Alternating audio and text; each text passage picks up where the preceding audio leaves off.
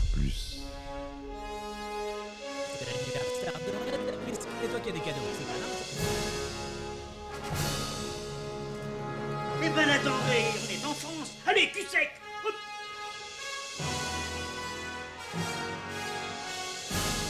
Personne ne veut le croire et pourtant c'est vrai, ils existent, ils sont là, Tarnatata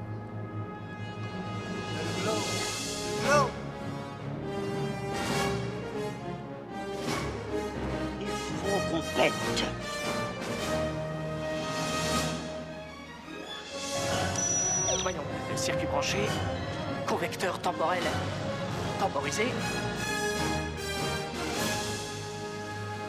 Bonjour, bienvenue sur Histoire d'en dire plus.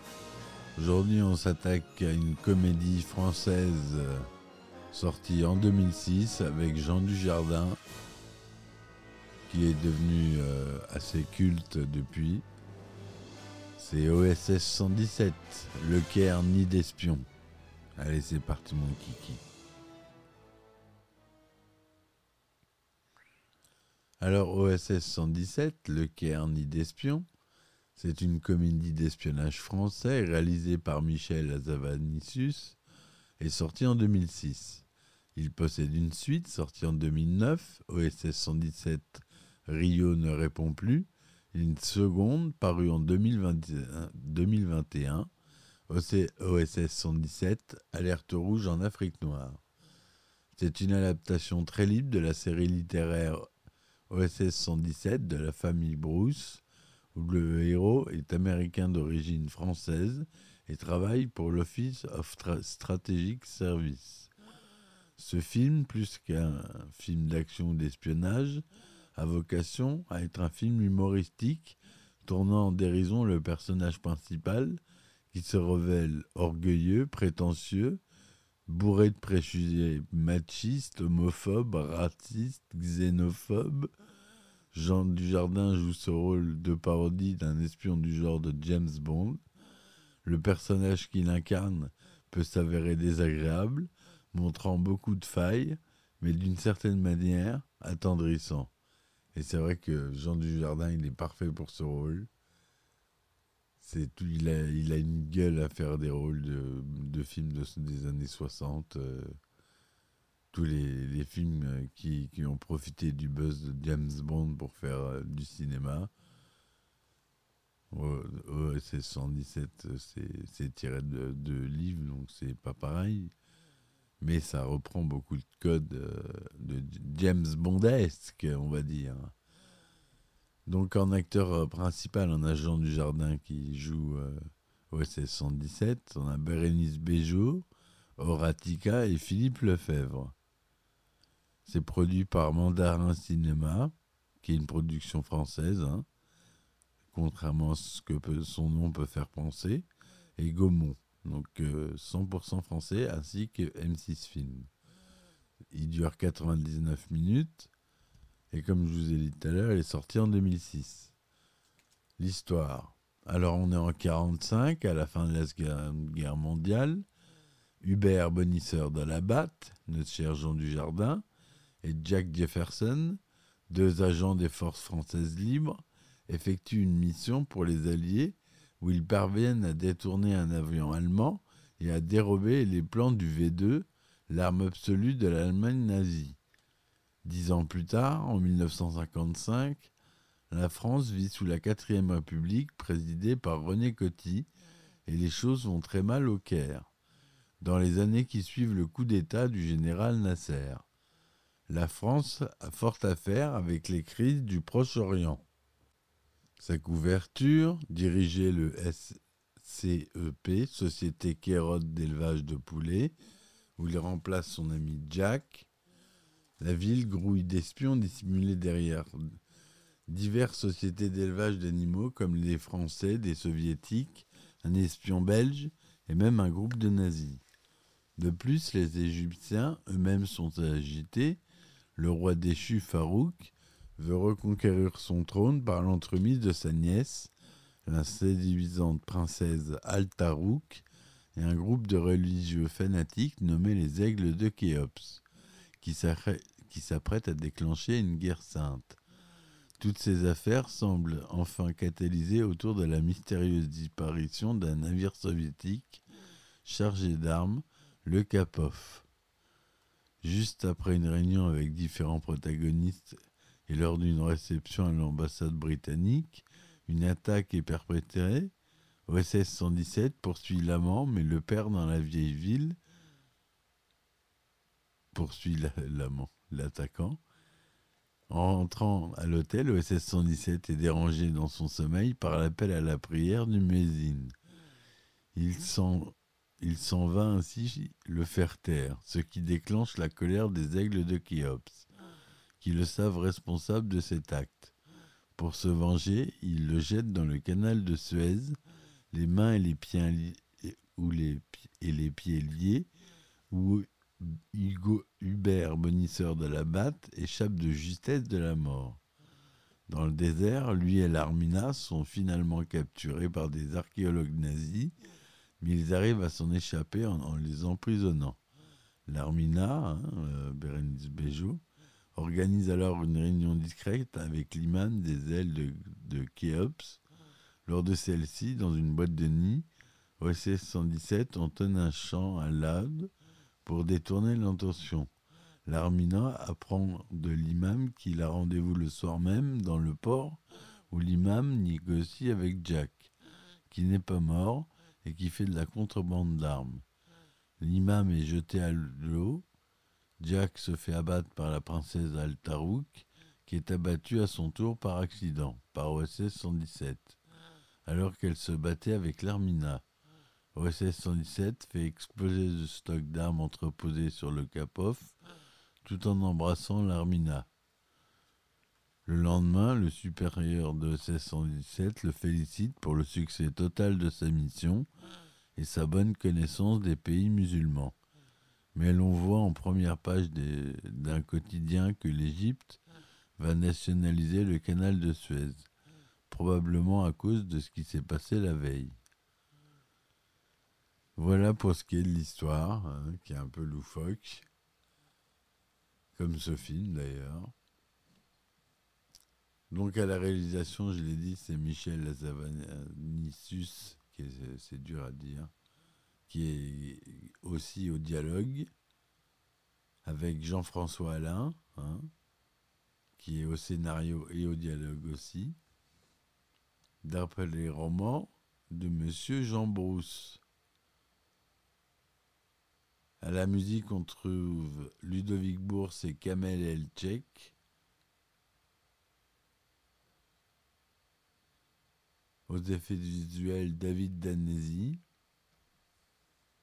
C'est un budget de 14,09 millions d'euros quand même. C'est pas rien.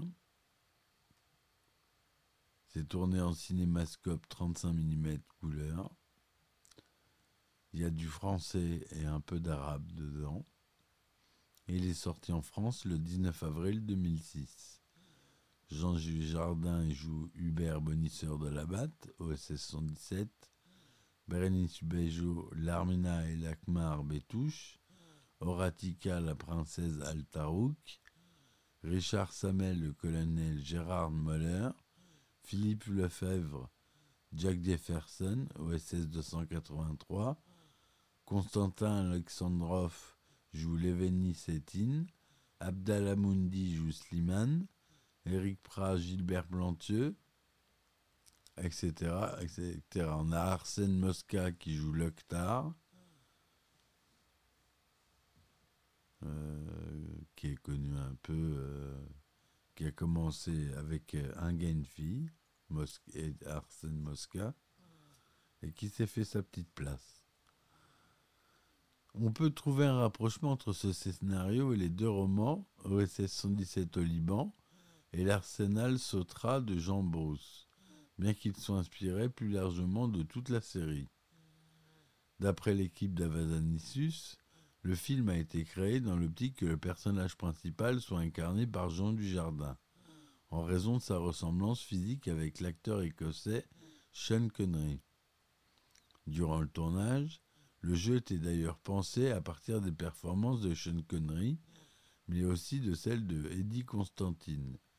Pour moduler sa voix, Jean Dujardin s'est inspiré de certains doublages de films, comme celui de James Bond 007 contre Dr No, dans lequel Jean-Pierre Duclos double Sean Connery, ou celui du film L'Arnaque en 1973.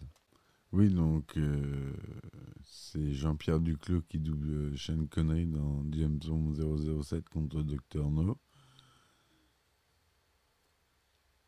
Et reprend aussi le rire de Jean-Claude Michel lorsqu'il double Paul Newman. Les acteurs jouant des étrangers, sauf les personnages égyptiens, ont véritablement des nationalités des personnages qu'ils incarnent, avec les stéréotypes qui conviennent. Richard Samel, qui joue l'allemand Gérard Müller, s'était aussi teint les cheveux en blond pour insister sur le côté caricatural de son personnage. Et dans une sorte de clin d'œil à l'allemand des tontons flingueurs qui était incarné par Horst Frank.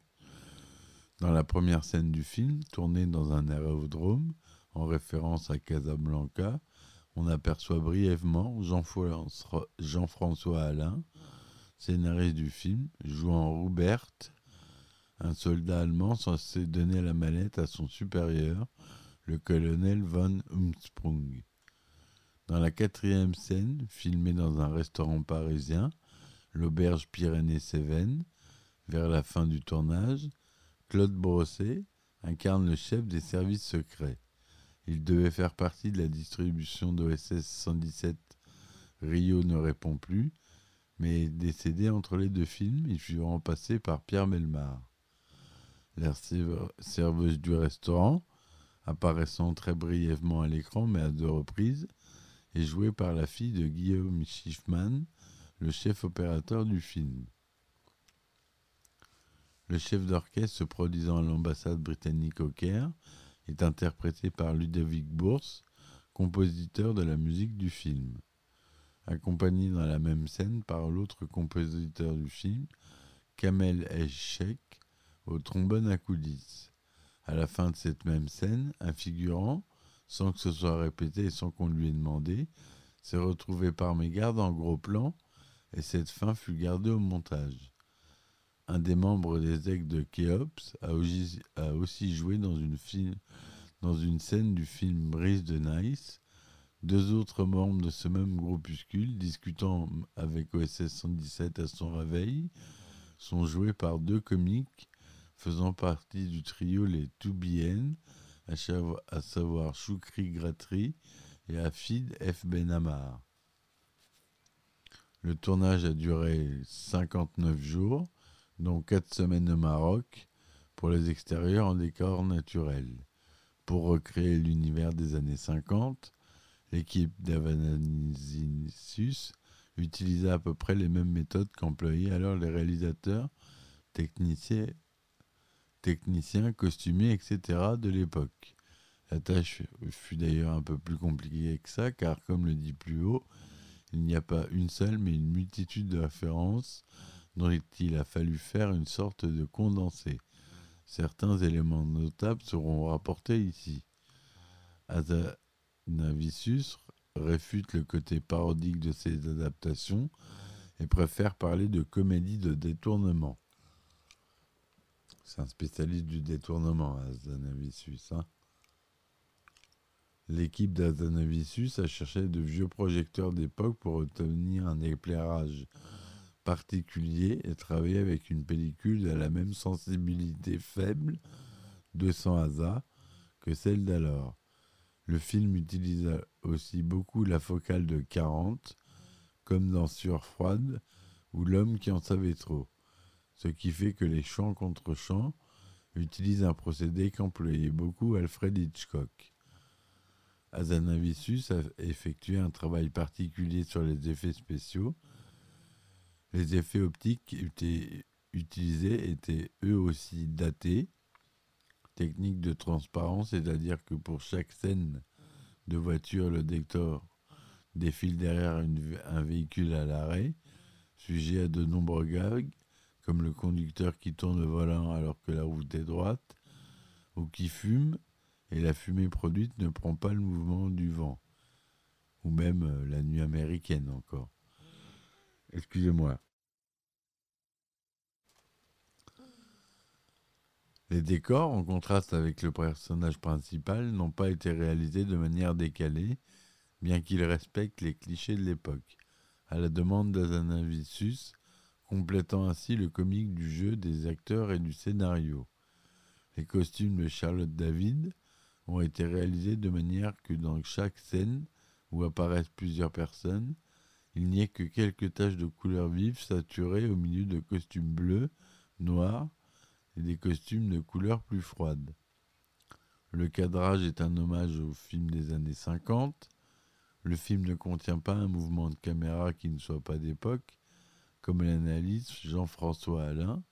Le film est seulement composé de travelling, de zoom ou de plans de rue extrêmement simples, tout comme ce qui concerne les plans qui ont été utilisés en effet exclusivement en plan moyen, plan américain et plan serré, se coupant en nœud de cravate et au chapeau, alors qu'on peut remarquer l'absence de plan large.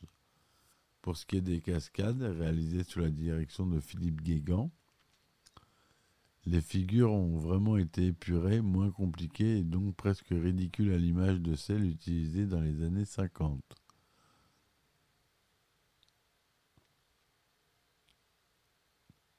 Le but du film, dont l'histoire se déroule en 55 et racontée en 60D, est d'être dans la lignée de ces films de par l'esprit général, la moindre scène, le moindre détail ont été travaillés dans cette optique. Ces éléments seront détaillés. Le personnage de l'Armina est un hommage de son style à Audrey Hepburn. Un clin d'œil est par ailleurs fait au personnage de James Bond Felix Leiter, dans le personnage de l'ambassadeur français incarné par Eric Pratt. Le personnage joué par Arsène Mosca est un, hommage à Peter Lorre, de par la ressemblance physique des deux acteurs. Un nudiste de l'orchestre se produisant dans ce même restaurant est un, hommage de par son apparence à Peter Sellers et Charlie Chaplin. Un des membres des Aigles de Khéops le même ayant rejoué aussi Bryce de Nice, debout à droite de l'imam lors de son discours, est un hommage de par leur ressemblance au personnage de requin des films de James Bond.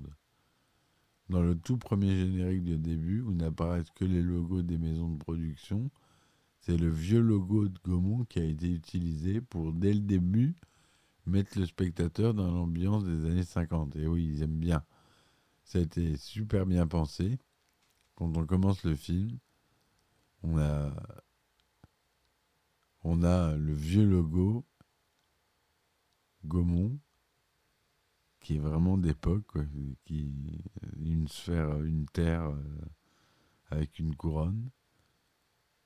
Mais on voit bien que c'est une maquette, enfin tout fait fake. Et le petit clip de Mandarin Film met en scène un mandarin interprété par Roger Tien frappant un gong sur lequel est peint le logo de l'entreprise. Voilà ce que je voulais vous dire pour ce film, qui est un très très bon film. Il a été salué par la critique, son raffinement, son humour, même dans les cahiers du cinéma, qu'il a qualifié de divertissement haut de gamme, attention. Il a 75% sur Rotten Tomatoes, 62% sur Metacritic. Et euh, il y a Roger Ebert, un critique, qui a donné 3 étoiles après avoir vu le film en version sous-titrée et déclare J'ai développé pour 117 le même genre d'affection que celle que j'en avais pour Austin Power. ben voilà, ça c'est une éloge.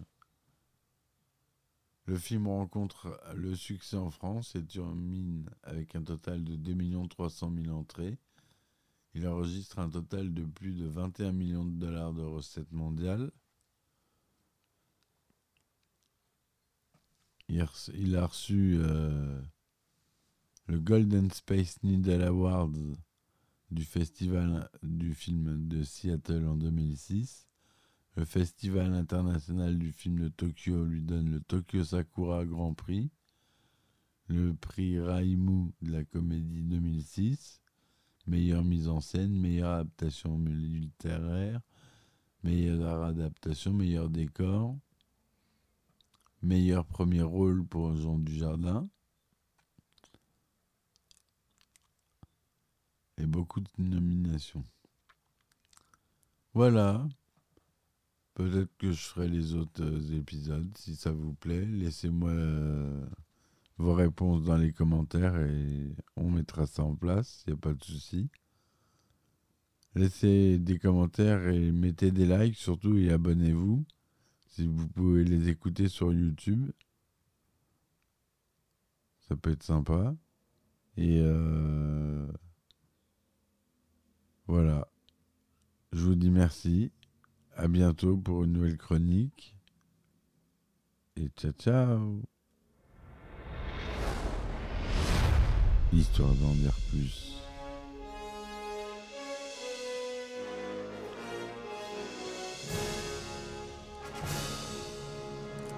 Eh ben attendez, on est en France. Allez, cul sec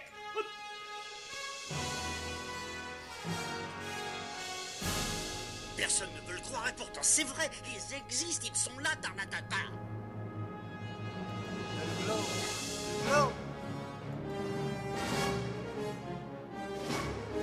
Il faut qu'on pète.